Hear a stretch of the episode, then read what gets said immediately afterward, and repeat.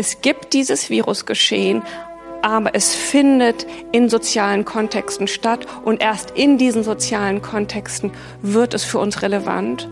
Und da müssen wir uns anschauen, wer ist betroffen, wer soll betroffen sein, wen wollen wir schützen und welche Aspekte unseres geteilten Lebens wollen wir auch schützen.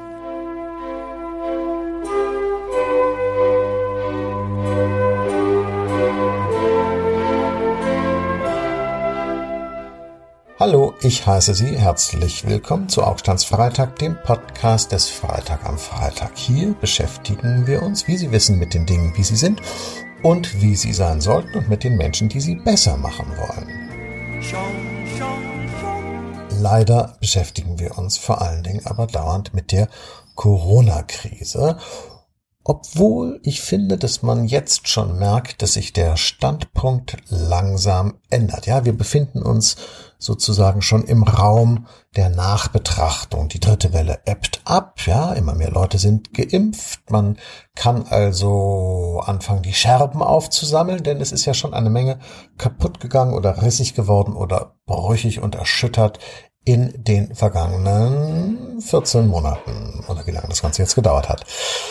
Ich finde das ganz spannend. Äh, während dieser Pandemie hingen wir ja alle immer an den Lippen von Virologen und Epidemiologen, die uns alles über das Wesen und die Ausbreitung des Virus erzählt haben. Aber wenn die Krankheit entweder vorüber ist oder Teil unseres Alltags, ja, Corona, doch eine Grippe? Fragezeichen. Dann steht eben wieder der Mensch im Mittelpunkt und nicht das Virus und das ist ja vielleicht auch ganz gut so. Über den Menschen. In der Corona-Krise rede ich heute mit Olivia Mitscherlich Schönherr, Dozentin für philosophische Anthropologie an der Hochschule für Philosophie in München, die sich in der Trägerschaft der Gesellschaft Jesu befindet, also der Jesuiten, also Philosophie plus katholisch. Hier ist das Gespräch mit Olivia Mitscherlich-Schönherr.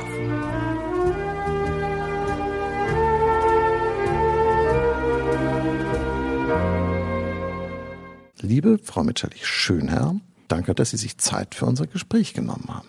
Ja, sehr gern. Ich freue mich auf das Gespräch. Vielleicht fangen wir damit an, dass Sie uns mal erklären, was philosophische Anthropologie ist.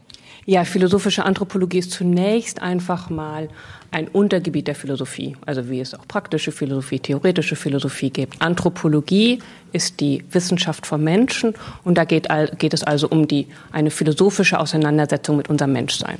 Dazu gehören dann Fragen einerseits, was ist der Mensch, wer ist ein Mensch, ab wann sind wir Menschen, wann sind wir vielleicht keine Menschen mehr und natürlich auch, was ist ein genuin menschliches Leben, was ist ein gutes Leben, ein gelungenes Leben, ein glückliches Leben. Also um diesen Komplex der Fragen geht es. Zugleich ist philosophische Anthropologie dann auch noch eine bestimmte Tradition in der Philosophie sehr prominent geworden im 20. Jahrhundert durch Autoren zum Beispiel wie Max Scheler und Helmut Plessner, in denen es dann, die sich dann damit auseinandergesetzt haben, eigentlich mit der, mit der Fraglichkeit unseres Menschseins. Nun war Corona ja lange Zeit vor allem eine Sache der Epidemiologen und Virologen. Wo ist denn der Platz der Philosophie in so einer Krise? Vielleicht fange ich damit an, warum es eigentlich reizvoll ist für Philosophinnen und Philosophen, sich zur Corona-Krise zu äußern. Ähm, Zunächst mal denke ich, ist die Krise eine Grenzsituation des Lebens gewesen. Also vieles Grenzsituation, vieles ist also nicht zu verwechseln mit einem Ausnahmezustand wie Karl Schmidt, das ist es glaube ich nicht, sondern mit einer Grenzsituation, in der viele Selbstverständlichkeiten uns abhanden gekommen sind. Das fängt ganz und auch an Selbstverständlichkeiten unseres Menschseins. Das fängt mit ganz mit Begriffen an. Normalerweise wissen wir, was wir meinen, wenn wir sagen, wir sind gesund oder krank. Wir gehen davon aus, wenn wir uns gesund fühlen, sind wir gesund. Wenn wir uns krank fühlen, sind wir krank. In der Pandemie ist es jetzt auf einmal so, dass wir uns gesund fühlen können, aber schon längst das Virus in uns tragen können, andere eventuell infizieren können, vielleicht auch kurz vorm Tod stehen. Also das heißt, es gibt noch eine ganze andere Reihe von Begriffen, die fraglich geworden sind. Der Begriff der Krise selbst. Was macht eigentlich unsere Situation zu einer Krise? Also ist das nur das Virusgeschehen? Ist das eine Weise des Sprechens über das Virus? Ist das eine Weise, wie wir mit dem Virus umgehen, wie wir mit der Pandemie umgehen? Ich denke, auch da ist, sieht man hier, dass der Begriff der Krise fraglich geworden ist. Und vielleicht noch ein dritter Aspekt, der, glaube ich, unsere Situation zu einer Grenzsituation macht, ist, dass wir das allgemeines Wissen über unsere Menschlichkeit, also alle Menschen werden sterben, auf einmal sehr konkret geworden ist. Auf einmal sind es nicht nur die anderen, die sterben werden, sondern ich bin betroffen unter Umständen. Mir kann der Tod bevorstehen, uns kann er bevorstehen, meinen Nächsten kann er bevorstehen. Das heißt, dass also eine Fraglichkeit, von dem wir vorher ein allgemeines, abstraktes Wissen hatten, was eigentlich nichts mit uns zu tun hat, auf einmal sehr konkrete Relevanz bekommen hat. Ähnlich auch mit Wissen, mit Lebensplanung. Ja, also wir irgendwie wissen alle Menschen, man kann das Leben, hat das Leben nicht richtig in der Hand. Aber jetzt in der in dem letzten Jahr ist es sehr deutlich geworden, dass die Zukunft nicht planbar ist, dass wir in Ungewissheiten stehen, die wir, die wir nicht in der Hand haben. Und ich denke, dass in diesem ganzen Komplex der Unsicherheit, ähm, der Ungewissheit Philosophie auch herausgefordert ist zu Fragen der Selbsterkenntnis. Also was sind wir, was ist ein gelingendes Leben, wie können wir gut in der Krise leben, solche Fragen.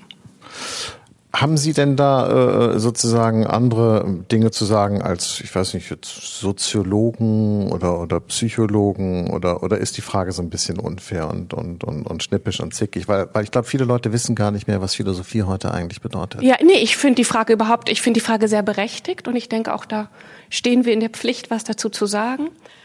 Meines Erachtens hat die Philosophie Kompetenzen der Kritik und der Reflexion, die jetzt sehr gefragt sein können. Also zunächst mal ähm, der, der, der Reflexion auf bestimmte Begriffe. Also was sind das? Was meinen wir eigentlich, wenn wir auf einmal alle anfangen, mit Solidarität zu reden? Ist das ein überzeugendes Verständnis von Solidarität? Was meinen wir mit Freiheit? Was meinen wir mit individueller Selbstbestimmung, wenn wir irgendwie sagen, oder wenn manche Menschen sagen, die Maßnahmen zur Begrenzung der Pandemie ähm, beschneiden ihre Freiheit. Was ist darunter überhaupt gefasst? Also sowas, diese, diese Form der Kritik. Und ich denke, in Form, ähm, mit solchen Formen der Kritik können wir, wenn es gut läuft, als Philosophierende ähm, Lernprozesse freisetzen.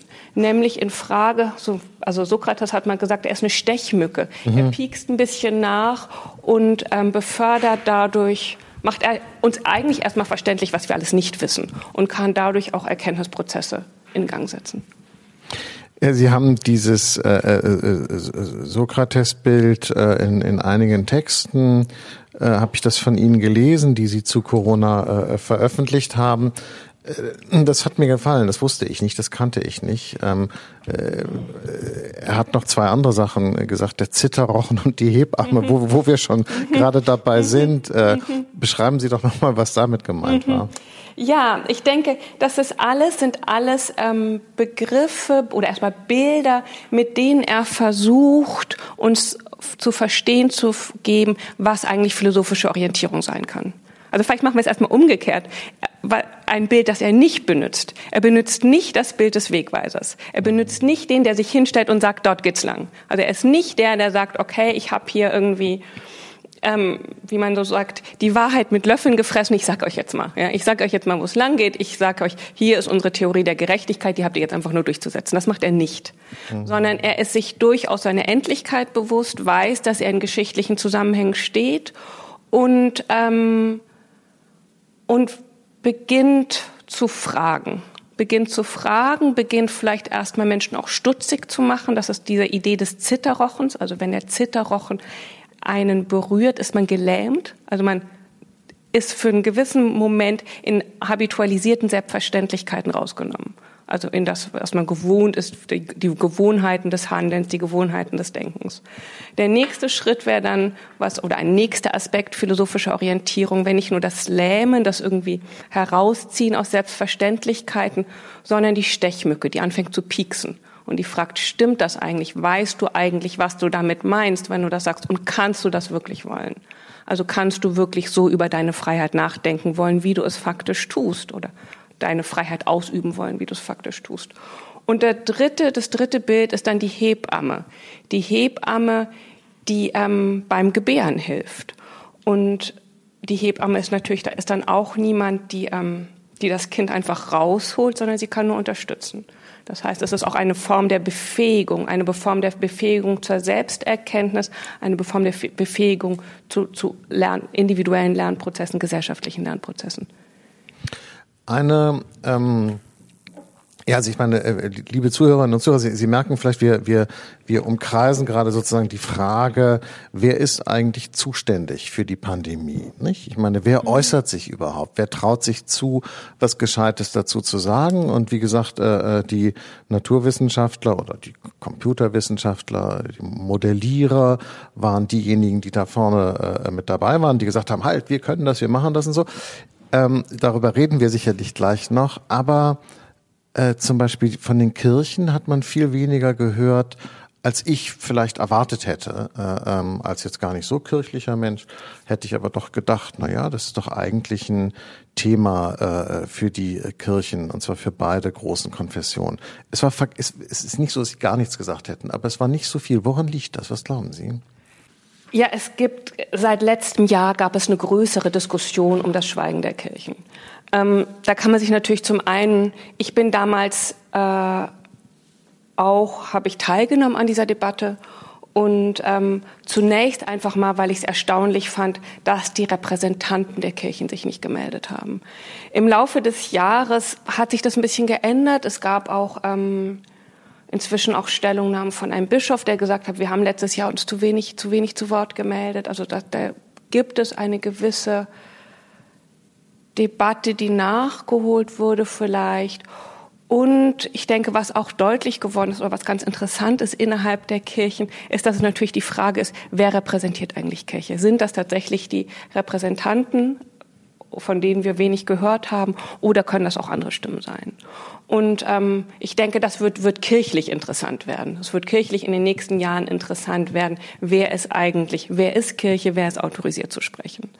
Ähm, also das ist so eine Dimension. Ähm, eine andere Dimension ist natürlich einerseits, wer traut sich die Deutung zu, um wem wird sie auch von der Öffentlichkeit zugetraut. Ne? Also es ist, was hier auffallend war, zu Beginn, zu, zu Beginn der Corona-Pandemie, dass, wie Sie schon erwähnt haben, die Biowissenschaften, also Vertreterinnen und Vertreter von Virologie, Epidemiologie, Physik, ähm, Molekularbiologie, die haben es sich zugetraut. Die haben es sich zugetraut, die waren auf einmal euphorisiert, die haben Tag und Nacht gearbeitet. Ja, also es war wirklich ein, ein erotisches Erkennen am Werk. Also die haben irgendwie gedacht, wir können, wir, das ist spannend, wir können hier was leisten. Und, ähm, und zugleich hat die Öffentlichkeit es ihnen auch zugesprochen. Sie haben, wurden gehört, sie wurden eingeladen, sie wurden gehört. Sie, bis heute ist es ja so, dass die ähm, Beratungsgremien der politischen Exekutive primär von den Biowissenschaften, ähm, von den Biowissenschaften, äh, also, dass in den Beratungsgremien primär die Biowissenschaften vertreten sind und also dass es nicht nur ein Selbstzutrauen ist, sondern auch ein zumindest von der politischen Exekutive ein Zutrauen, wer hier Wissen leisten kann, Deutung leisten kann und wer hier auch Orientierung leisten kann, praktische Orientierung. Und das hat wiederum natürlich dann auch Konsequenzen, wie wir über unser Menschsein in der Krise nachdenken und wie wir unser Menschsein faktisch auch leben. Aber lassen Sie uns ganz kurz mhm. nochmal bei den Kirchen bleiben, weil äh, ich finde das äh, schon interessant, denn ähm, gut, dass jetzt äh, die, die Krankheit die Strafe Gottes ist für, für die Verfehlungen der Menschen, das wird ja wahrscheinlich so keiner mehr formulieren, obwohl man sagen muss, dass natürlich die, diese Argumentation, die Krankheit ist eine Folge von menschlichem Handeln im, im, durch Globalisierung, durch Ausbeutung der Tiere, durch, durch entgrenzten Kapitalismus, hat schon sowas Strafhaftes, nicht? Also in dieser Art von ökologischer äh, Analyse ist natürlich so eine Sündenfall äh, Sichtweise der Dinge schon auch mit drin, also das lässt sich ja gar nicht leugnen, aber gut äh, Strafe Gottes wird ja keiner sagen, aber trotzdem hätte ich doch gedacht, als wenn ich jetzt ein strenggläubiger Mensch wäre und nicht nur so ein abstraktgläubiger Mensch, äh, würde ich hätte ich mich vielleicht an die Kirche gewandt mit der auf der Suche nach irgendeiner Form von spiritueller Einbettung oder irgendeiner Form von spiritueller Hilfestellung. Hat da die Kirche Ihrer Meinung nach versagt oder habe ich das bloß nicht wahrgenommen, weil ich gar kein Rezipient bin in diesen Kanälen? Das kann ja auch sein. Ne? Es gibt ja den Spruch, nicht alles, was Sie nicht gesehen haben, haben wir nicht gesendet. Vielleicht gilt das sozusagen für die Kirchen auch. Ähm, Nein, ich denke, es gibt, ähm, wahrscheinlich hat es beide Dimensionen. Wahrscheinlich hat es beide Dimensionen, dass es ähm, in der breiten Öffentlichkeit nicht gehört wurde und dass es aber auch eine große Verunsicherung gibt. Also eine große Verunsicherung gibt, ähm, wie in einer spirituellen Weise über Krise nachgedacht werden kann und gedeutet kann. Also ich glaube, also mein Eindruck ist, ähm, dass es auch in der, in der Kirche eine Überzeugung gibt, dass sowas wie eine, eben der Gedanke des, des, des strafenden Gottes, dass das, dass das nicht überzeugt. Ich denke, dass es auch, ähm, also vor einem christlichen, auch vor einem christlichen Hintergrund nicht überzeugen kann, weil man dann darauf verweisen muss, ähm, dass, dass der christliche Gott kein strafender Gott ist. Ähm, also dass es irgendwie nicht nur diese, diese Erzählung von strafenden Gott nicht nur überholt ist und irgendwie in der, in, bei Kirchen, in kirchenferneren Kreisen niemand denkt, sondern auch ähm, ein falsches Verständnis Gottes ist, aus vor einem christlichen Hintergrund. Aber ich denke, dass zugleich die ähm, Dominanz einer evidenzbasierten Politik so stark ist, dass es wenige Menschen gibt, die sich trauen, die sich trauen, hier Fragen zu stellen. Und ähm, das halte ich für sehr problematisch. Also wenn ich, hm, wenn ich zurückdenke, ich erinnere mich noch, dass so, ich glaube, das war 2005 ungefähr, ist, ähm, da gab es eine wiederholte Debatte über Eingriffe in das menschliche Erbgut. Und parallel dazu gab es, ähm, gab es die, die islamistischen Terroranschläge. Und vor diesem Hintergrund ist Jürgen Habermas aufgetreten und hat gesagt, wir brauchen komplementäre Lernprozesse von Gläubigen und von nichtgläubigen Bürgerinnen, weil wir, weil beide sich etwas, weil beide etwas voneinander lernen können, dass die jeweils anderen ihn mhm. nicht verstehen. Und die haben nicht stattgefunden. Also in der Komplementarität haben sie nicht stattgefunden. Was würde das bedeuten? Komplementäre Lernen. Mhm. Ja, das ist, ähm, wenn wir uns vielleicht mal näher anschauen, was eigentlich diese evidenzbasierte Politik ist. Ich glaube, wenn man sich da anschaut, wo da eigentlich der, die Lücke ist, kann verstanden, kann man verstehen, was Habermas damit gedacht hat. Also Habermas hat also ganz grob gedacht einfach nur, ähm, es gibt eine Haltung der Aufklärung, eine Haltung des Vertrauens auf wissenschaftliche Erkenntnis, die ähm, die eigene Endlichkeit abblendet. Und da ist ein Problem. Es kann ein Problem werden, weil es, ähm, was dann irgendwie seine, seine Vatergeneration sozusagen Adorno und Horkheimer als eine Dialektik der Aufklärung bezeichnet haben. Also es, das Problem kann sein, dass wenn wir Wissenschaft und Technik verabsolutieren, wenn wir sie entgrenzen, dass diese Formen der Aufklärung uns nicht mehr dazu befähigen, zu Freiheit, zu Selbstbestimmung, indem wir zur Mündigkeit, sondern dass sie selbst ein System der Abhängigkeit werden. Und diese Gefahr hat Habermas gesehen angesichts der Eingriffe in das menschliche Erbgut. Also er hat sich Sorgen gemacht, dass hier etwas, dass sich hier ähm, Menschen zu, als Schöpfer aufspielen und hat in dem Moment dann gedacht, Moment, da gibt es doch irgendwie eine große Tradition, eine Auseinandersetzung mit Geschöpflichkeit, eine Auseinandersetzung mit Endlichkeit und die sollte, ähm, die sollten wir hier hören. Und natürlich muss diese Tradition es dann schaffen, so über diese Dinge zu sprechen, dass sie nicht nur in ihrem eigenen Saft kocht, sondern es müssen Übersetzungsleistungen geschaffen werden. Also wir müssen in der Öffentlichkeit miteinander sprechen. Ähm, aber da ist ein, da wäre ein Lerndefizit, das es ähm, von säkularer Seite her zu füllen gilt. Da wären, da wären Gläubige zu hören. Und ich denke, genau das könnte man aktuell auch sagen, wenn wir uns anschauen, was diese evidenzbasierte Corona-Politik ist. Und genau dieser komplementäre Lernprozess, den Habermas vor fast 20 Jahren eingefordert hat, hat aktuell zumindest auch nicht stattgefunden. Die Dominanz der evidenzbasierten Politik. Das ging natürlich nur, weil die Wissenschaft eine ganz neue und andere und herausragende Rolle in der öffentlichen Debatte gespielt hat. Eigentlich wurde das ja, zumindest am Anfang, ganz groß als Fortschritt betrachtet. Ja, wir kommen sozusagen, wir haben die Trump-Ära der Fake News irgendwie so hinter uns gelassen, so einigermaßen so beschädigt und noch staubig und schütteln uns noch die Trümmer aus den Klamotten und äh, äh, sind ganz froh, jetzt die Wissenschaft zu haben als als Richtschnur unseres Handelns. Ja, äh, Greta Thunberg und Luisa Neubauer sagen Follow the Science und so und äh, und in der Pandemie haben wir das alle auch dann sofort gemacht. Ja, wir wir sind der Science gefollowed. Das ist doch eigentlich gut, oder nicht? Ja, ich finde das sehr interessant. Also ich denke auch, ähm, zunächst mal ist die evidenzbasierte Politik, zunächst mal war die Idee, wir machen rationale Politik.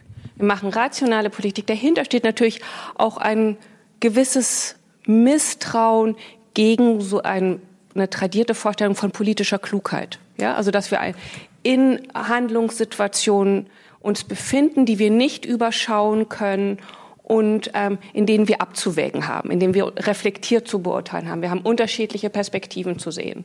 Und dieser politischen Klugheit, die ähm, im Zweifelsfall auch mal fünfe Grade stehen lässt, ähm, der wird misstraut.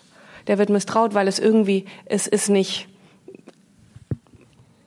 es ist eine Klugheit, die in Lebenszusammenhängen ausgeübt wird und die damit der, die Stringenz abhänden kommt von Ableitungen. Es ist keine Klugheit, also es ist keine Vernunft wie im Sinne von mathematischen Ableitungen. Also ich glaube, dass da und vor dem Hintergrund, wie Sie auch gesagt haben, wird gesagt, wir wollen jetzt, wir wollen uns von der von der, an der Wissenschaft orientieren. Wir wollen, wir wollen Evidenzen haben.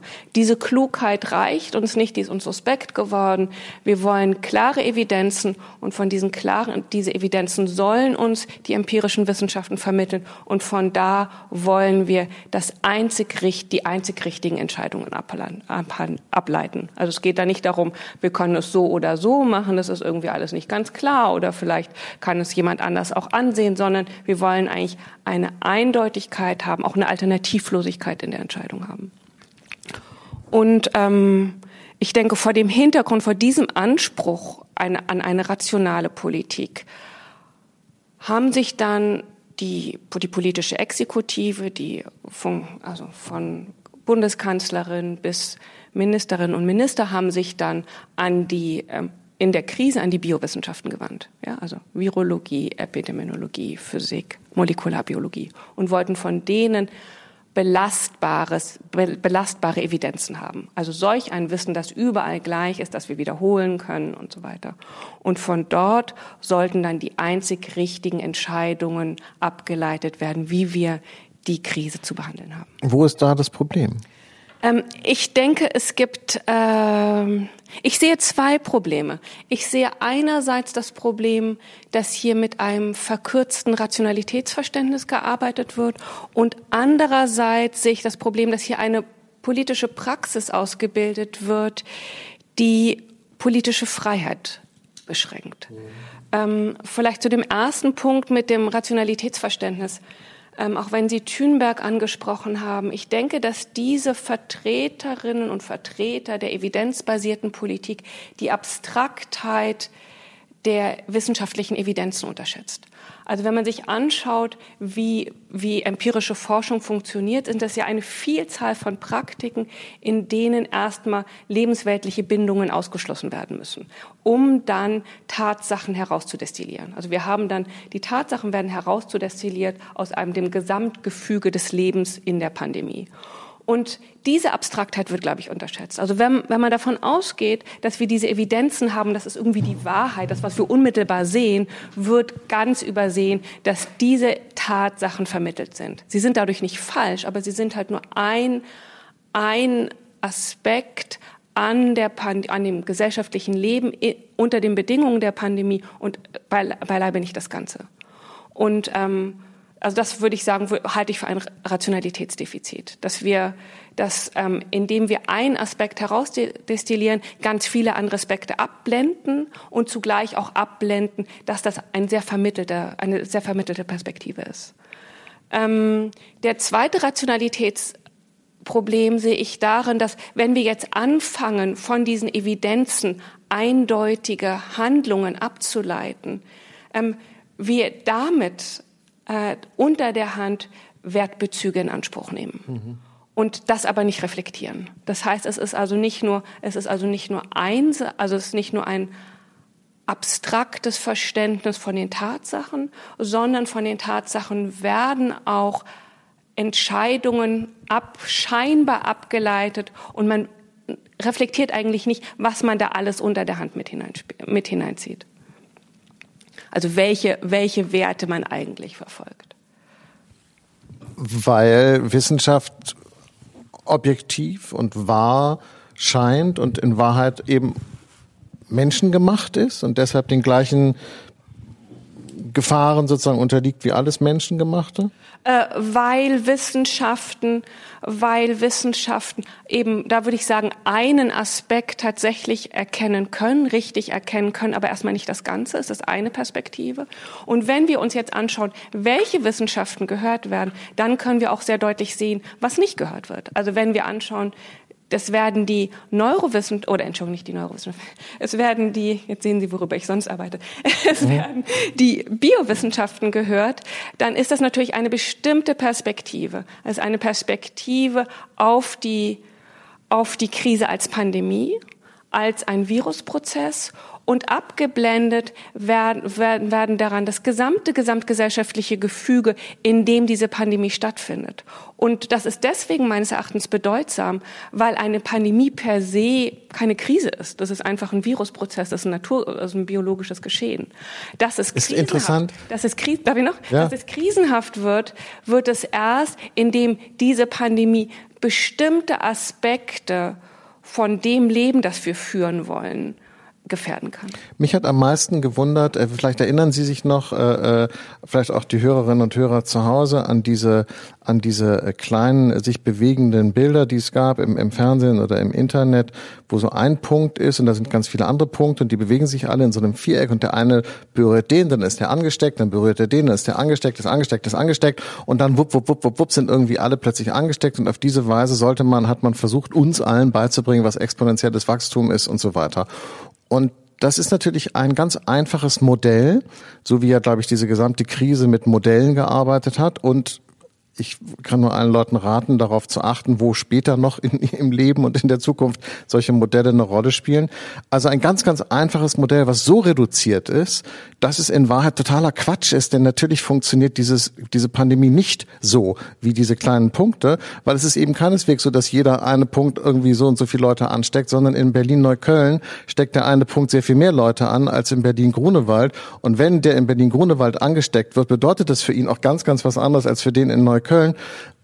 Und deshalb am Ende liegen Leute aus Neukölln häufiger auf der Intensivstation als solche aus Grunewald, ja, alles jetzt rein metaphorisch gesprochen, Sie verstehen mich schon richtig. Und das ist in dem Modell überhaupt nicht abgebildet. Jetzt kann man sagen, dafür war es auch nicht gedacht, aber dann muss ich sagen, na ja, aber dann taugt es im Prinzip auch nichts. Und ich glaube, dass diese komische mechanistische äh, ähm, Billardkugel-Idee, die da so uns vermittelt wurde, total in die Irre geführt hat bei der Behandlung dieser Pandemie, oder? Ja, also ich, ob es gar nichts taugt, wäre ich unsicher. Aber ich, ich, ich neige da immer dazu, ein bisschen denke, zuzuspitzen. Muss, ich denke, man muss die Grenzen sehen. Also und was Sie ja sehr schön betont haben, ist der Punkt. Also ein Punkt, ein, ist ein Träger von einem Virusgeschehen. Und ein Träger von einem Virusgeschehen hat natürlich keine Freiheit hat keine Freiheit, ein Träger von Virusgeschehen oder solch ein Punkt steht nicht, ähm, steht nicht in Wertbezügen, steht nicht in geschichtlichen Kontexten, steht nicht in sozialen, in ökonomischen Kontexten. Das ist, ist alles ausgeblendet. Und ähm, insofern denke ich, müssen wir uns genau anschauen. Es gibt dieses Virusgeschehen, aber es findet in sozialen Kontexten statt und erst in diesen sozialen Kontexten wird es für uns relevant. Und, ähm, und da müssen wir uns anschauen, was, wer, wie Sie sagen, wer ist betroffen, wer soll betroffen sein, wen wollen wir schützen und welche Aspekte unseres geteilten Lebens wollen wir auch schützen. Und wenn wir vielleicht noch mal zu dieser ähm, äh, zu diesem Modell kommen, was sehr sehr interessant ist meines Erachtens, ist, dass es eine ähm, eine Physikerin, Frau Priesemann, die auch in dem, in dem wissenschaftlichen Beirat äh, der Bundeskanzlerin setzt, an der kann man sehr schön sehen, wie gearbeitet wird. Das ist eine Physikerin, die als Physikerin in den Hirnwissenschaften arbeitet, und zwar in den Hirnwissenschaften ähm, künstliche neuronale Netze, also künstliche Intelligenz baut, um an diesen künstlichen neuronalen Netzen Erkenntnisse zu gewinnen über natürliche neuronale Netze. Das heißt also über Neuroprozesse, über Hirnprozesse. Und das heißt, hier hat man eine starke Angleichung schon. Es sind neuronale Netze, künstliche, natürliche neuronale Netze. Und diese Theorien, wie Informationen funktionieren in neuronalen Netzen, egal ob Computer oder im Gehirn, die hat sie nun angewandt auf das Pandemiegeschehen und hat gesagt, genauso wie sich die Informationen ausbreiten in den künstlichen neuronalen Netzen, so können wir verstehen, dass sich die, ähm, dass sich das Virusgeschehen in der Bevölkerung ausbreiten wird. Und kam ja dann auch zu diesen, ähm, zu diesen Forderungen nach Zero Covid wurde breit gehört, wurde auch von der Max-Planck-Gesellschaft ausgezeichnet. Und ich denke, da sieht man an dem, an diesem Fall sieht man sehr viel, sehr deutlich. Also, dass es diese, diese Verschränkung von Biowissenschaften und Computerwissenschaften gibt und dass wir das, dass wir das benutzen als Erklärungsfolie, um das gesellschaftliche Leben unter den Bedingungen der Pandemie zu verstehen. Aber diese Modelle, ähm, ich verstehe davon ja wirklich nichts. Ich kann das ja nur als Rezipient und Leser auch sehen und dann denke ich immer, Mensch, äh, äh, bevor ihr das nächste, die nächste Prognose abdruckt, äh, guckt doch nochmal bei euch im Archiv nach, welche ihr vor vier Wochen abgedruckt habt und schaut mal, was draus wurde. Es ist ja auch so relativ kurze Zeiträume, wo sozusagen die Falsifizierbarkeit auch leicht fällt. Das kann jeder auch googeln. Dann kann man irgendwie so gucken, was man uns im Frühjahr gesagt hat äh, oder im, im, im Winter gesagt hat, wo die Zahlen für Inzidenzen und Infektionen und so landen werden und wo sie dann gelandet sind. Und bevor jetzt jemand sagt, dass das Präventionsparadox war, wenn wir das alles nicht gemacht hätten, dann wären sie woanders äh, äh, gelandet, dann kann man sagen, aber die Zeiträume sind dafür viel zu kurz. Das heißt, es lässt sich gerade jetzt in diesem Frühjahr wirklich zeigen, dass sehr viele von diesen Modellen und von der medialen Berichterstattung darüber komplett durchgedreht waren. Andere haben total gestimmt. Als die Bundeskanzlerin im Herbst gesagt hat, wir landen bei 20.000 Infektionen äh, im Winter, äh, hatte sie recht. Das stimmte. Also es ist nicht alles falsch. Das Problem ist, du weißt vorher nie, was stimmt und was nicht stimmt. Und ich finde, äh, äh, wenn man bedenkt, wie sehr wir jetzt alle in ganz kurzer Zeit gesehen haben, wie fehleranfällig die Sachen sind. Und zwar in Größenordnungen. Also es geht jetzt nicht um Kleinigkeit, sondern wirklich in, in, in, in großen Größenordnungen. Wundert mich trotzdem immer noch das große Vertrauen was man hat. Eigentlich hätten wir doch längst, äh, im Grunde könnte man das ja auch als ganz schöne Geschichte erzählen, sagen, es war so ein Rausch, eine Verzweiflung und ein Rausch von, von Vertrauen und sich hinwenden an diese Form von Wissenschaft in der Not, in der Suche nach Wahrheit, ja, und, und nach Führung und Erkenntnis. Und dann haben wir aber gesehen, nein, am Schluss bleiben wir doch wieder zurückgeworfen auf unseren gesunden Menschenverstand, auf unsere politische Klugheit, vielleicht auch auf unsere demokratischen Verfahren, die ein bisschen langwierig und kompliziert sind, aber in der Abwägung immer noch das beste Ergebnis bringen. Auch so könnte man ja so einen Lerneffekt sehen nach diesem Jahr, nach diesem Wissenschaftsrauschjahr. Ich sehe das aber gar nicht, dass das so läuft. Ich habe nicht das Gefühl, dass das Vertrauen der, der Medien und der Politik in diese Form von Wissenschaft irgendwie angeknackst ist. Ja, tatsächlich. Ich meine, das ist, ähm, ich hoffe oder ich bin zuversichtlich, dass wir da noch nicht am Ende stehen.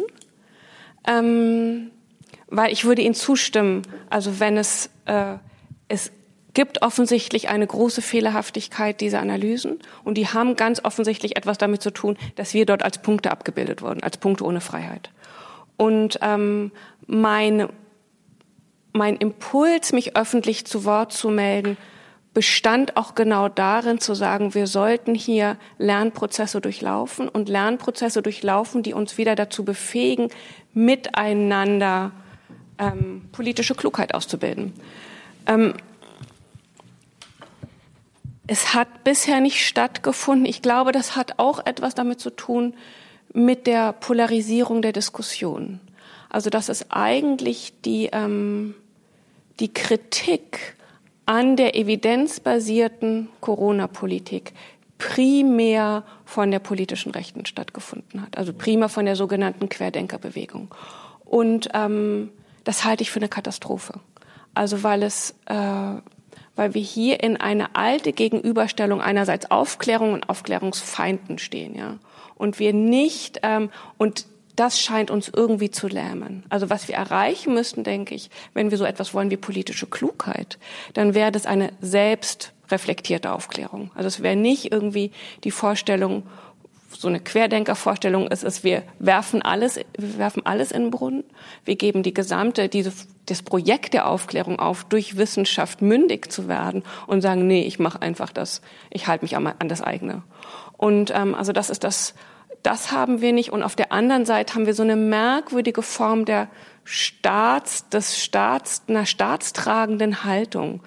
Also bis ja die bis sehr weit in die Linke hinein, die ähm, glaube ich, in der Abgrenzung gegen dieser rechten Kritik dann festhält an so einer Sicherheitslogik, festhält daran, ähm, festhält daran, dass es doch Evidenzen und Tatsachen sind, mit denen wir zu tun haben. Sie haben ähm, in Ihren äh, äh Texten oder, oder, oder, oder, Beiträgen zu der Corona-Krise gab es ein, ähm, ein wiederkehrendes Motiv, das ich so in dem Zusammenhang gar nicht erwartet hatte und ich weiß auch gar nicht, ob irgendjemand anders jetzt unmittelbar diesen Zusammenhang hergestellt hat, nämlich zum Thema äh, Krise der repräsentativen Demokratie. Das ist ja immer gut zu sagen, dass die in der Krise ist. Das sehe ich auch so, sagt man eigentlich immer. Das gibt es kaum einen, der da widersprechen würde. Aber, aber in, in Bezug auf Corona fand ich es irgendwie spannend. W wollen Sie das ausführen? Ja, ich denke, da kann man hier ja ganz schön anschließen eigentlich, ähm, dass es äh, wir das Problem haben bei Corona, also wie ja gerade eigentlich schon ähm, irgendwie angeschnitten, dass es einerseits eine eine stark wissenschaftszentrierte Haltung gibt, die in die Breite ähm, auch in, breit in die Medien hineinwirkt, in die breit ähm, in die Be und ähm, die eben von Evidenzen ableiten will und andererseits dann eine Bewegung eher aus der politischen Rechten, aber dann ja auch gemischt ein bisschen mit äh, mit Punks, die irgendwie den Eindruck haben, nee, da stimmt was nicht, an dem Ganzen ist irgendwie was faul. Und ähm, ich beru beruf mich jetzt auf meine ähm, auf meine individuelle Selbstbestimmung. Ihr könnt mir gar nicht sagen, ihr könnt mich gar nicht sagen, was ich zu tun soll, sondern frei, mein, ich verteidige meine Freiheit zu tun und zu lassen, was ich will. Und ähm, meines Erachtens ist in dieser in diesen Blöcken, die sind die sprechen kaum miteinander und scheinen sich auch, ich meine, das ist dann auch mit Impfskepsis und Impfbefürwortung, das kann man sich, glaube ich, in dem Ganzen durchziehen, wird nicht miteinander gesprochen, das bricht auseinander. Und ähm, da würde ich sagen, dass hier es ein, ein Schwund an einer pluralistischen Debatte gibt und mit dieser, mit diesem Verlust an Pluralismus auch ähm, ein Verlust an politischer Freiheit einhergeht. Und das halte ich für sehr problematisch für unsere liberale Demokratie. Wenn man das jetzt ähm, rückbezieht auf die, äh, auf unsere liberale oder repräsentative Demokratie, glaube ich, kann man hier, kann man sehen, äh, dass es eigentlich zwei Prinzipien gibt an der liberalen Demokratie. Es gibt einerseits das liberale Prinzip der Gewaltenteilung, also es gibt Exekutive, Legislative, Judikative, die ähm, kontrollieren sich gegenseitig und auf diese Weise können wir sicherstellen, dass sie nicht, dass es hier nicht zu Machtmissbrauch bekommt. Und auf der anderen Seite gibt es dieses Prinzip der Demokratie. Also der Demokratie, das heißt der Selbstbestimmung aller dass alle als Gleiche unter Gleichen am politischen Leben teilnehmen können. Und ähm, in diesem und ich denke, dass man in der Corona-Krise gerade auch in der Kritik von Seiten der sogenannten Querdenker sehen kann, dass diese beiden Prinzipien auseinanderbrechen. Also dass in dem Moment, dadurch, dass in den letzten Jahrzehnten die ähm, die Verfahren immer komplexer geworden sind, es immer mehr zu einer Expertendemokratie geworden ist, was wir haben, eine Teile der weniger gebildeten Bevölkerung außen vor bleiben. und ähm, eigentlich keine Möglichkeiten mehr haben, an demokratischer Selbstbestimmung teilzunehmen. Und das sind jetzt meines Erachtens, wenn dann so eine Krise kommt, wenn dann ähm, es zu Sonderbefugnissen kommt, wenn, ähm, wenn es zu Eingriffen in die persönliche Freiheitsrechte kommt, dann scheint es mir nahe zu liegen, dass aus diesen Kreisen sich Menschen zu Wort melden und sagen, ähm, und sagen, das ist nicht mehr unsere, das ist nicht mehr unsere Demokratie und das ist nicht mehr unsere Freiheit. Naja, aber also ich hatte jetzt aber immer den Eindruck, dass eigentlich diese sogenannte Querdenkerbewegung die sogenannten Corona-Leugner, Aluhutträger, äh, die ganzen besorgten Bürger, ich weiß, dass es ehrlich gesagt gar nicht so fürchterlich viele waren. Ich fand es erstaunlich. Es waren schon ein paar, paar hundert hier, ein paar tausend da, aber äh, so eine richtig große große Bewegung äh, kann ich nicht sehen, aber vielleicht äh, ist Ihnen das anders vorgekommen.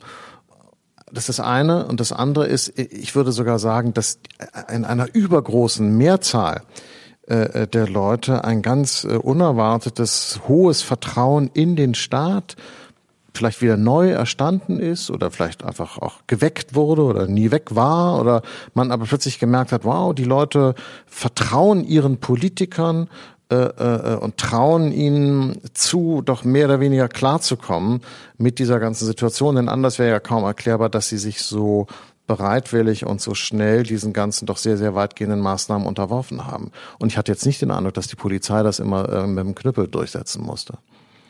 Ja, ich habe ähm, tatsächlich, als ich mich gefragt habe, als ich mich dem Phänomen der Querdenker zugewandt habe, das war im August letzten Jahres, da war das, glaube ich, nicht so absehbar. Da war das nicht so absehbar, wie das weitergeht. Ich würde Ihnen zustimmen, dass es inzwischen irgendwie mehr oder weniger abgeflaut ist.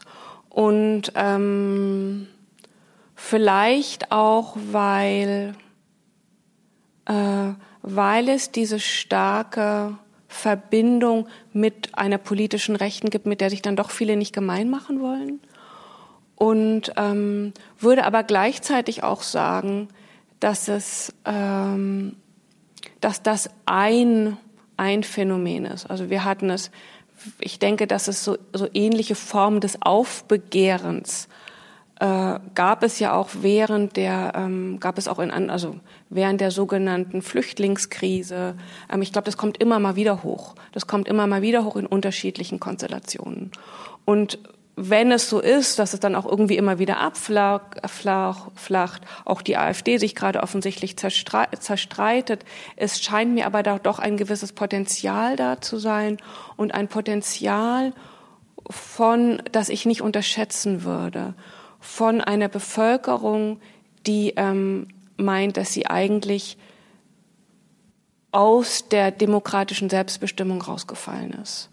Und ähm, ich sehe das nicht nur, ich würde jetzt nicht nur warnen wollen davor, ähm, äh, dass wenn wir das nicht ernst nehmen, wir irgendwie in zehn Jahren oder vielleicht auch schon in fünf Jahren, je nachdem jetzt wie die Wahlen vielleicht ausgehen wollen, amerikanische Verhältnisse haben und dann vielleicht einen Trumpismus in Deutschland haben. Ich würde gar nicht nur warnen, sondern ich glaube es lohnt sich auch auf diese Leute zu hören. Es lohnt sich, weil wir was lernen können von ihnen. Also weil, weil es nicht alles nur, ähm, zum einen, weil es nicht alles nur Deppen sind und zum anderen, weil wenn wir es ernst meinen mit Pluralismus, dann bedeutet es ja auch, dass wir auch mit unserer politischen Klugheit nur ein, nur ähm, auf die anderen angewiesen sind und gerade auf die angewiesen sind, die uns fremd sind. Dass wir von, dass wir auf die schauen müssen, um selbst etwas zu verstehen. Also, dass wir die anderen brauchen, damit die anderen, die uns erstmal fremd sind mit ihren Aluhüten, damit wir von denen vielleicht verstehen können, eigene blinde Flecke sehen können. Das, das interessiert mich an diesen Bewegungen.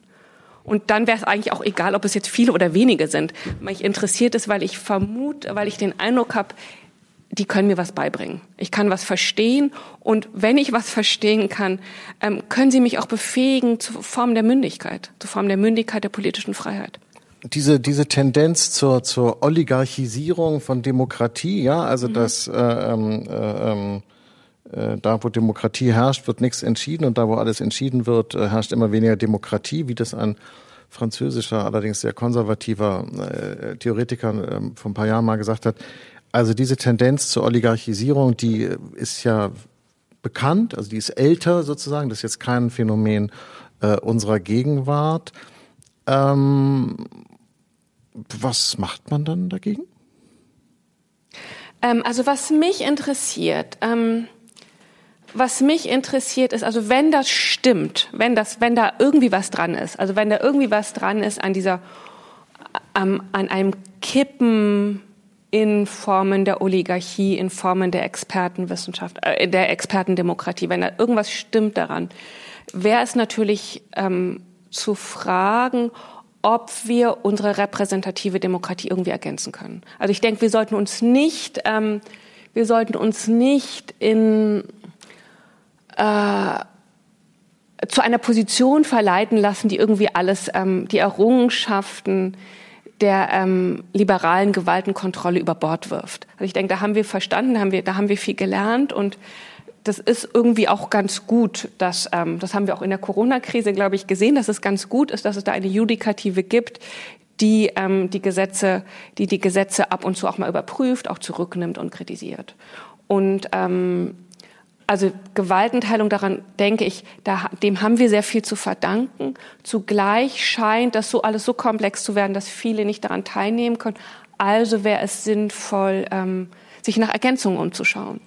Und hier finde ich sehr interessant, äh, was in Irland passiert ist nach der Finanzkrise 2008. Also dort wurde genau eine ähnliche Demokratiemüdigkeit festgestellt, die ich auch meine gegenwärtig hier äh, zu spüren. Und es, dort wurde dann angefangen, Bürgerräte ein und Bürgerversammlungen einzuführen. Und zwar in Anschluss an die Räterepublik aber eben nicht im Unterschied zu der klassischen Vorstellung von Räterepublik nicht als Ersatz der, ähm, der liberalen Verfahren, sondern als Ergänzung. Und das heißt, und das sieht dann so aus, dass ähm, per Losverfahren aus unterschiedlichen Bevölkerungsgruppen ähm, Bürgerräte ausgelost werden, die sich in Versammlungen treffen und in Versammlungen über wichtige gesellschaftspolitische Fragen sprechen, die hoch umstritten sind. In Irland ging es zum Beispiel dann um, um, ähm, ein, neue, um ein neues Abtreibungsgesetz.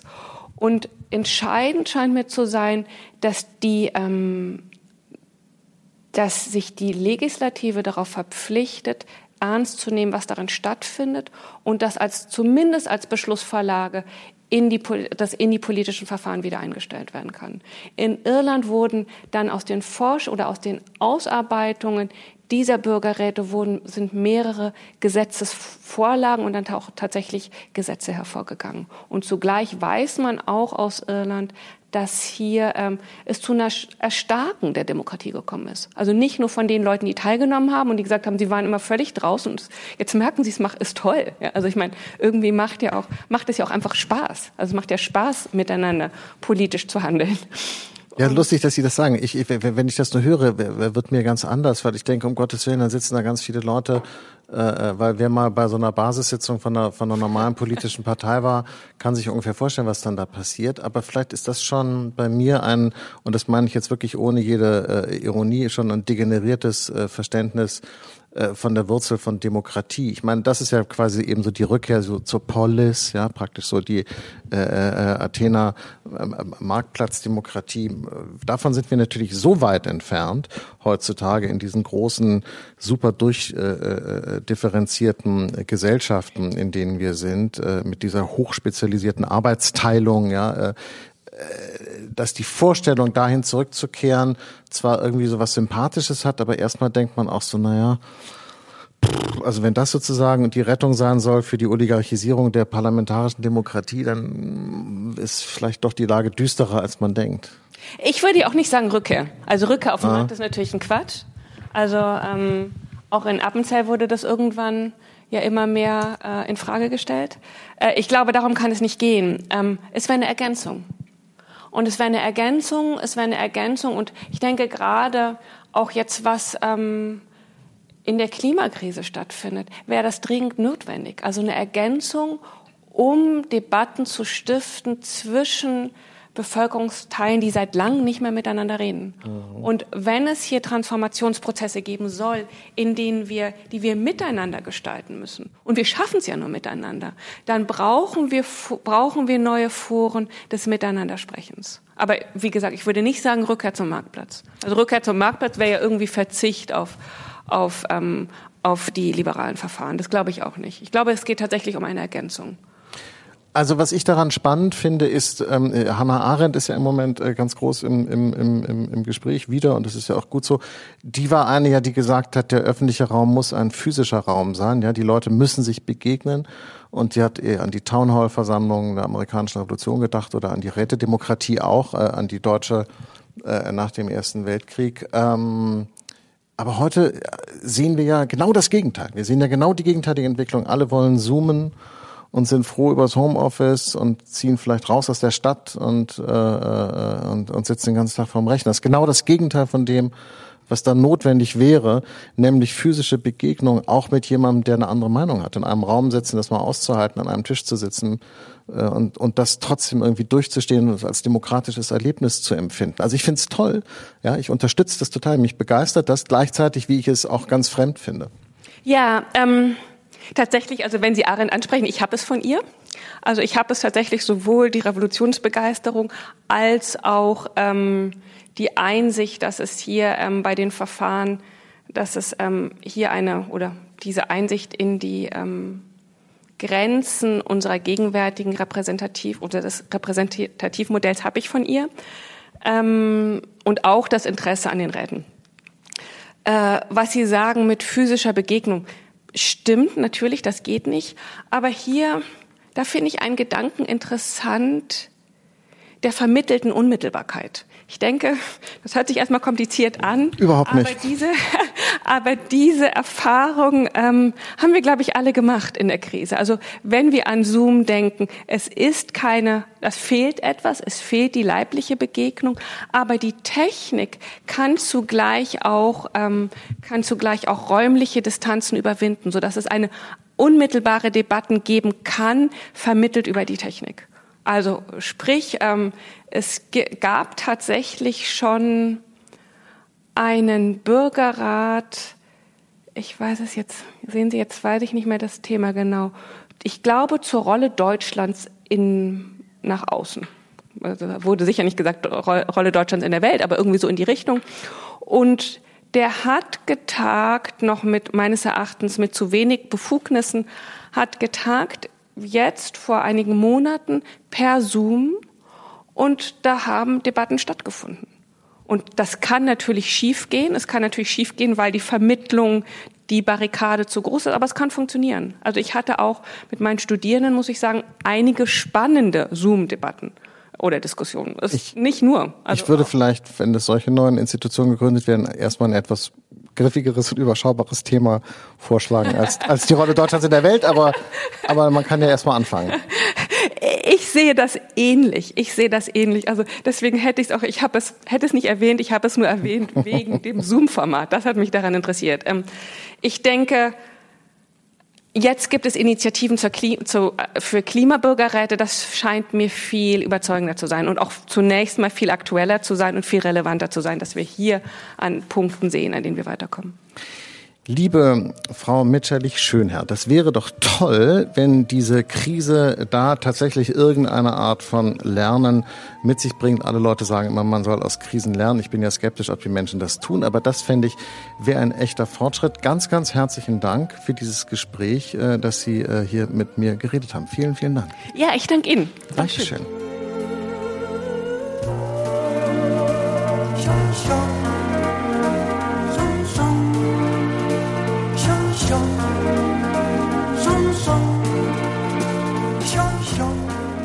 Das war das Gespräch mit Olivia Mitscherlich-Schönherr. Der zentrale Punkt war für mich die Frage, wer traut sich die Interpretation dieser Krise zu und wem trauen wir sie zu? Sie erlauben, dass ich dazu noch einmal ein paar Gedanken zum Auftanken hinterher schicke. Ja, also in dieser Krise waren das offensichtlich Virologen, Epidemiologen und Computerwissenschaftler und deren Selbstbewusstsein war ja ganz ungeheuerlich. Ich ähm, Denke zum Beispiel an die Virologin Melanie Brinkmann. Äh, Anfang Februar Interview, Frau Brinkmann, Zitat, unser größtes Problem ist, dass einige aus der Politik zuerst mal sehen wollen, ob es wirklich so schlimm kommt, wie vorhergesagt. Klimaforscher erleben das auch. Offensichtlich müssen manche Leute erst mit der Realität konfrontiert werden, bis sie es begreifen. Roms. Klingt natürlich unheimlich einleuchtend, ja. Wissenschaftler, die verzweifelt warnen und Politiker, die alles feige verzögern. Das Problem ist nur, dass man, wenn man das Interview von Frau Brinkmann gelesen hat und dann ein paar Wochen und Monate gewartet hat, ganz froh ist, dass wir es mit Politikern zu tun haben, die vielleicht doch nicht erst äh, schließen und dann fragen, sondern die äh, vielleicht ein bisschen vorsichtiger sind. Ja, denn Frau Brinkmann hat in dem Interview ehrlich gesagt ziemlich Murks geredet. Noch ein Zitat gefälligt. Wir kriegen niemals genügend Menschen geimpft, bevor die Mutanten durchschlagen. Dieser Wettlauf ist längst verloren. Alles andere entspringt Wunschdenken, genährt von falschen Versprechungen einiger Politiker. Es ist dann aber ganz anders gekommen. Ja, die Mutante war nicht so gefährlich wie behauptet. Das Impfen ging schneller als erwartet und die Menschen haben sich übrigens schon vor neuen Zwangsmaßnahmen vernünftiger verhalten, als ihnen zugetraut wurde. Das sind jetzt keine Kleinigkeiten, ja. Und Frau Brinkmann ist auch nicht irgendwer. Sie ist Kanzlerinnenberaterin, medial sehr präsent in Talkshows und Interviews. Und was sie da gesagt hat, war halt falsch, unverantwortlich und populistisch. Die Politik pauschal zu verdächtigen, mit Krisen nicht umgehen zu können, das ist sozusagen eine Definition von Populismus, ja. AfD macht das auch nicht anders. Äh, vor allen Dingen waren aber die Vorhersagen einfach falsch. Und übrigens nicht nur die von Frau Brinkmann.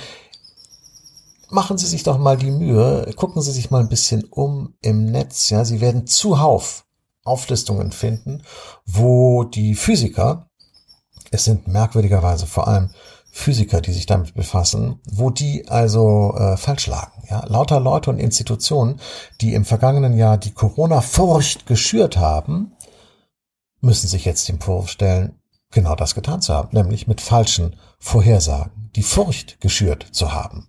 Die Max-Planck-Physikerin Viola Priesemann zum Beispiel, man hat ihr jetzt gerade in einem Interview vorgehalten, dass eines ihrer Modelle noch Ende April von weiter steigenden Infektionszahlen ausgegangen sei. Frage, haben Sie falsch gerechnet? Antwort Priesemann nun. Manchmal wird einem vorgeworfen, dass man die Zahlen unterschätzt habe, mal, dass man sie überschätzt hätte. Das Modell, das einige Medien aufgegriffen hatten, ist nur eins von zwanzig. Wir untersuchen gerade gemeinsam mit Kolleginnen, ob diese zwanzig simplen Modelle gemeinsam eine bessere Vorhersage machen können als eins allein. Jeder kann all diese Modelle einzeln online abrufen. Zwei Klicks reichen. Man muss sie aber auch interpretieren können. Ja, die Journalisten sind schuld, weil sie die Modelle nicht richtig interpretiert haben. Hm, ich weiß nicht. Was ist denn dann mit der Vorhersage, dass auf den Intensivstationen demnächst vor allem lauter junge Leute liegen und sterben würden? Ja, Karl Lauterbach, 15. April bei Maybrit Illner. Der Altersdurchschnitt der Corona-Intensivpatienten liege mittlerweile bei nur noch 47, 48 Jahren. Zitat, das sind Menschen, die mitten im Leben stehen. Das ist eine Tragödie. Da verlieren viele Kinder derzeit ihre Eltern. Angesichts dessen, sagte Lauterbach, könne er nicht verstehen, dass immer noch debattiert und nicht endlich gehandelt werde. Das verstehe, Zitat, kein Mediziner, Intensivmediziner oder Epidemiologe. Malbert Illner. ZDF. Das sehen also Millionen von Menschen und bekommen Angst. Nur leider, beziehungsweise zum Glück, stimmte das gar nicht. Es war einfach Fake News. Äh, Kinder verlieren ihre Eltern? Nein, eher nicht. Die Zahlen des Robert Koch Instituts, die Anfang Mai veröffentlicht wurden, sahen ganz, ganz anders aus als das, was Herr Lauterbach sich da, man muss sagen, ausgedacht hat. Er hat dann später auf Nachfrage gesagt, er habe eine, Zitat, Schätzung gewagt. Meine Aussage ging auf Gespräche zurück, die ich mit Leitern großer Intensivstationen geführt habe. Ja, so kann man das natürlich auch machen. Äh, oder zum Beispiel wie die Virologin Jana Schröder, die am 23. März getwittert hat, passt gut auf euch und eure Kinder auf, die Regierung macht das nicht. Ich habe übrigens auch von einem Physiker und Datenwissenschaftler gelesen, der die Prognosen zum Coronavirus mit Wettervorhersagen vergleicht. Da würde sich ja auch niemand wundern, dass die immer ungenauer werden, je länger sie in die Zukunft weisen. Er hat das nicht gesagt, um sich lustig zu machen über die Corona-Prognosen, sondern um sie in Schutz zu nehmen vor der Kritik, ja. Äh, sie entschuldigen bitte, wenn ich Sie und mich mit diesen Zitaten aufhalte, aber es ist schon irgendwie wichtig, oder? Ich meine, diese ganzen Leute, Frau Brinkmann, Frau Priesemann, Herr Lauterbach, das sind doch die, denen unser Vertrauen jetzt gehören soll, die uns aus den Krisen der Gegenwart und Zukunft herausführen sollen, ja, die Wissenschaftler. Listen to Science, das soll doch unser Motto sein, oder Follow the Science, oder jedenfalls Science, Science. Und dann stellt sich raus, oh Mist, Science erzählt manchmal auch ganz schön Quatsch. Das ist nicht gut, nicht? Ich meine, Corona ist ja erst der Anfang. Die große Krise kommt ja noch, die Klimakatastrophe und der Umbau unserer Gesellschaft. Und künftig sollen wir doch unser Schicksal in einem noch viel größeren Maße in die Hände der Wissenschaft legen. Und plötzlich fällt etwas auf, was man sich natürlich schon vorher hätte denken können. Wissenschaftler sind auch nur Menschen. Sie sind eitel, Sie wollen Macht, sie wollen Geld, sie machen Fehler. Genauso wie, sagen wir mal, Politiker. Mit dem Unterschied, Politiker werden für das, was sie machen oder nicht machen, gewählt oder eben nicht gewählt. Jedenfalls bei uns. Wissenschaftler, äh, weiß ich nicht, die geben dann vielleicht keine Interviews mehr, oder? Keine Ahnung. Ich glaube, ich halte mich auch künftig lieber an Politiker als an Wissenschaftler. Das war Augsteins Freitag, der Podcast des Freitag am Freitag. Sie können uns bei Apple, Spotify und anderen Podcatchern hören und natürlich auf freitag.de. Bis bald, Ihr Jakob Augstein.